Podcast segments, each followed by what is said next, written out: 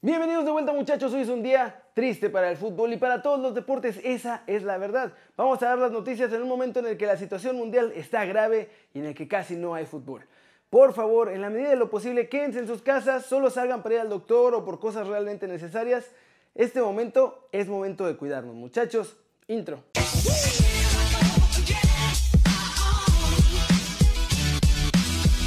Arranquemos con la nota One Fútbol del día que es que dos clubes de ascenso ya comenzaron las protestas en contra de que se elimine o se transforme esta liga en México. En el partido de la jornada 8 del ascenso en México, Alebrijes de Oaxaca y los Acuapotros del Atlante decidieron protestar en contra de que se modifique o se cambie la liga de ascenso, y lo hicieron jugando durante el minuto inicial del partido, o más bien durante no jugando nada este minuto inicial.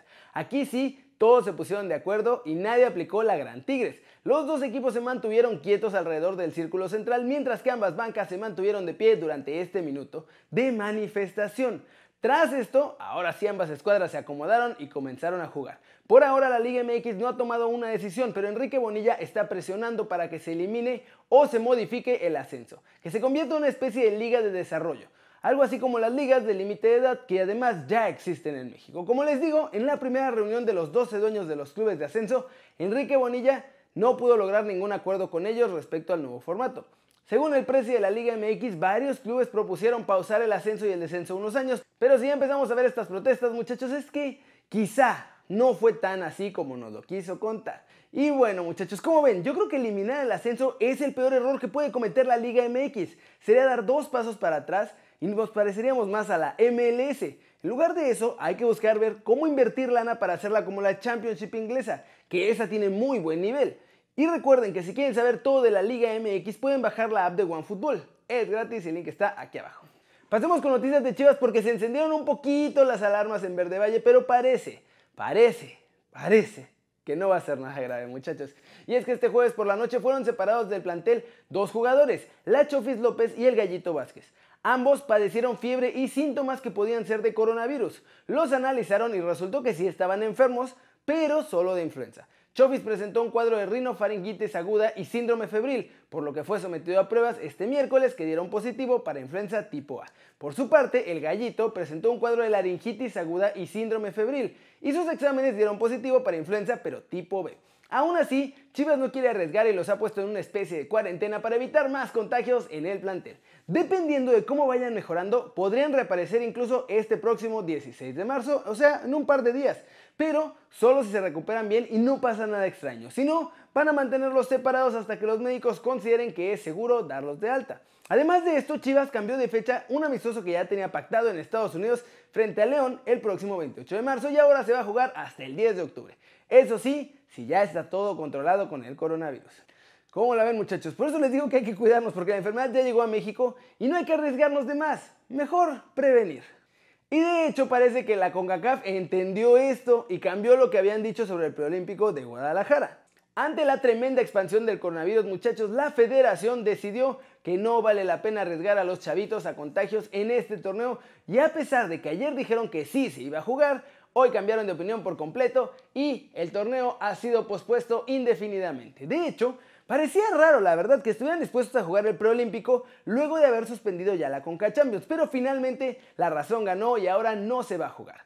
Eso sí, todavía no sabemos si se pospone solamente o si de plano se va a cancelar. Ya se anunció que en las próximas horas habrá un comunicado oficial por parte de la CONCACAF donde aclararán si el torneo va a ser reprogramado o definitivamente eliminado. Este domingo comenzaba la concentración del Minitrio Olímpico allá en Guadalajara, pero por ahora todos los jugadores, también como medida de precaución, van a seguir con sus clubes donde están siendo monitoreados, están siendo cuidados, están siendo vigilados muchachos para que no vayan a contagiarse de coronavirus. Y bueno, los clubes también están pidiendo ya suspender la Liga MX, así que tampoco parece que vayan a correr muchos riesgos por este lado. Esta jornada todavía puede que se juegue, todavía no está totalmente definido, pero quieren pararlo. En las próximas horas vamos a saber qué es lo que va a pasar. ¿Cómo la ven muchachos? Buena decisión de la CONCACAF.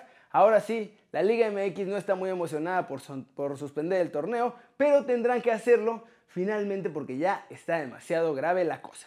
Y les digo que van a tener que hacerlo porque así tuvieron que hacerlo con los Juegos del Tri. La Femex Food intentó hasta lo imposible forzar los amistosos de marzo de la selección mexicana, muchachos. Así como lo oyen, hubo presión por todos lados para que la selección de todos nosotros jugara el 26 de marzo contra República Checa y luego el 29 contra Grecia. Todo esto allá en Estados Unidos. La razón, facilísimo muchachos. Dinero, dinero, dinero. Aprende algo, dinero. Los dueños de los derechos de transmisión, o sea, las televisoras, no querían perder toda la lana que se iban a meter en comerciales y patrocinios. Era tal su necesidad de mantener el negocio que incluso pensaron moverlos de sede y jugar en México. Todo con tal de que se hicieran. Valiendo gorro la salud de los empleados, de los seleccionados y de los aficionados que hubieran podido estar en el estadio. Zoom, que es la empresa que organiza estos partidos, no tiene forma de darle como una recuperación a las televisoras, porque no hay más fechas FIFA para decirles, ah, bueno, perdimos estos dos, pero te pongo estos otros dos partidos. Así que las televisoras van a perder una buena lana porque tenían ya vendido todo. Juego, patrocinadores en el estadio, comerciales en tele, tiendas con merchandising, muchachos, todo. Al final, por suerte, se impuso la cordura sobre el negocio por primera vez en México y hay que agradecerlo. Lo que está pasando con la Liga MX, como ya está todo vendido, no quieren suspenderla, pero bueno, Igual las televisoras no van a poder cobrar, pero hay que parar esta liga, muchachos. Espero que se haga pronto oficial ya la suspensión de la liga. Y qué bueno que suspendieron los partidos del Tri, porque con todo el dolor de nuestro corazón hay que aguantarnos tantito sin fútbol, pero vamos a estar mucho mejor pronto. Flash News, el gobierno holandés anunció este jueves la suspensión por el brote de coronavirus de todos los eventos con más de 100 espectadores hasta el 31 de marzo, lo que incluye el amistoso de Holanda contra España y las dos próximas jornadas de la Eredivisie. Noël Leguet, presidente de la Federación de Fútbol francés, ha informado este jueves que quedan suspendidos todos los campeonatos de mujeres y hombres en todas las categorías allá en Francia, incluida la Ligue 1. Marco Fabián, muchachos, marcó gol en el triunfo de su equipo Al Saad sobre el Al Wakra en los cuartos de final de la Emir Cup Qatarí. El gol cayó al minuto 43 y esto fue tras un rebote que aprovechó Marquito, que el balón le quedó ahí muerto en el área nada más para empujar el balón, muchacho, al fondo de la red, facilito. La UEFA anunció la suspensión de los partidos tanto de la Champions League como de la Europa League, muchachos, ya todos de la próxima semana. Además, los sorteos correspondientes también quedan pendientes. Todo esto como medida de prevención por el coronavirus que está afectando al fútbol. La DFL, que es la Federación de Fútbol Alemán, anunció la suspensión de la jornada 26 de la Bundesliga, por lo que los partidos previstos para este fin de semana no se van a disputar. Originalmente la competición estará paralizada hasta el próximo jueves 2 de abril. Con el parón obligado debido a toda esta crisis, muchachos, Luis Suárez piensa aprovechar porque puede que dispute más jornadas de la liga de la que había esperado. Pues va a regresar de su lesión. También puede que regrese para la Champions. Se espera que regrese para mayo y en Barcelona están ilusionados con que ya esté listo para estas fechas. Y muchachos, la Premier League también se está contagiando de coronavirus. De hecho, ya para este viernes hay un montón de casos de jugadores que ya dieron positivo oficialmente. Y no solo jugadores, pues el primer enfermo oficial fue Mikel Arteta, entrenador del Arsenal.